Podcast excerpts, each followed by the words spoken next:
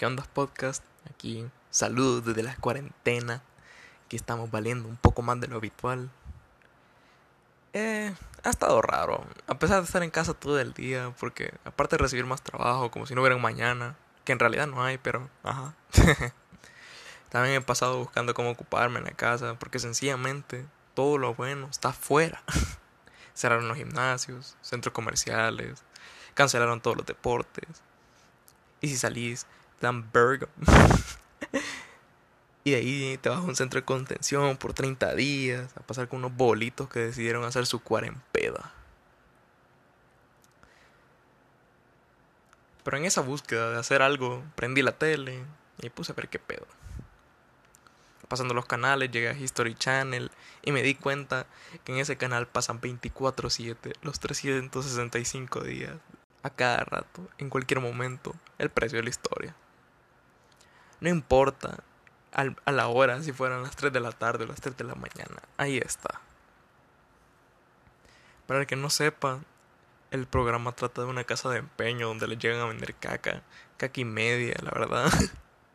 que yo en mi vida jamás compraría, nunca. Y lo mejor es que tenemos que verlo con doblaje venezolano, que es una joya, porque agarran al mismo desgraciado para doblar a 37 otros. Entiendo que como está la cosa en Venezuela, tiene que trabajar 10 turnos, vea. Pero llevan cada cosa en ese programa que digo cómo la venden y quién carajos las compra. Llega un bicho X, buenas tardes.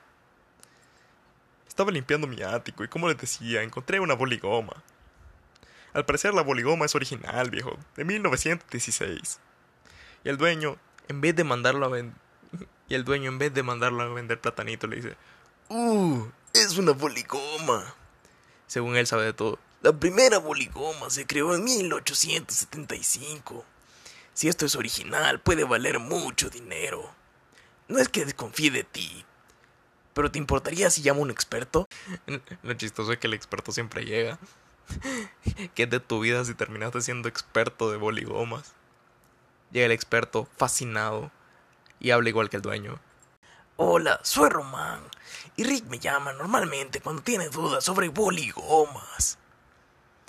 Los falsificadores están a la orden del día. Se acerca el mostrador. Hola Rick, ¿cómo te puedo servir? Román. Román, mira, Aquí viene un sujeto que presuntamente tiene una boligoma de 1936. ¿Te importaría darle un vistazo? Y el experto llega como si fuera un Rolex. ¿Puedo? Levanta y empieza. La textura y el tipo de letra me hacen pensar que estamos hablando de algo genuino. Mucho dinero. Ya lo despiden y le dicen, gracias Román, regrésate a tu vida mierda, analizando boligomas. Y empieza la negociación. Está bien. ¿En cuánto lo quieres?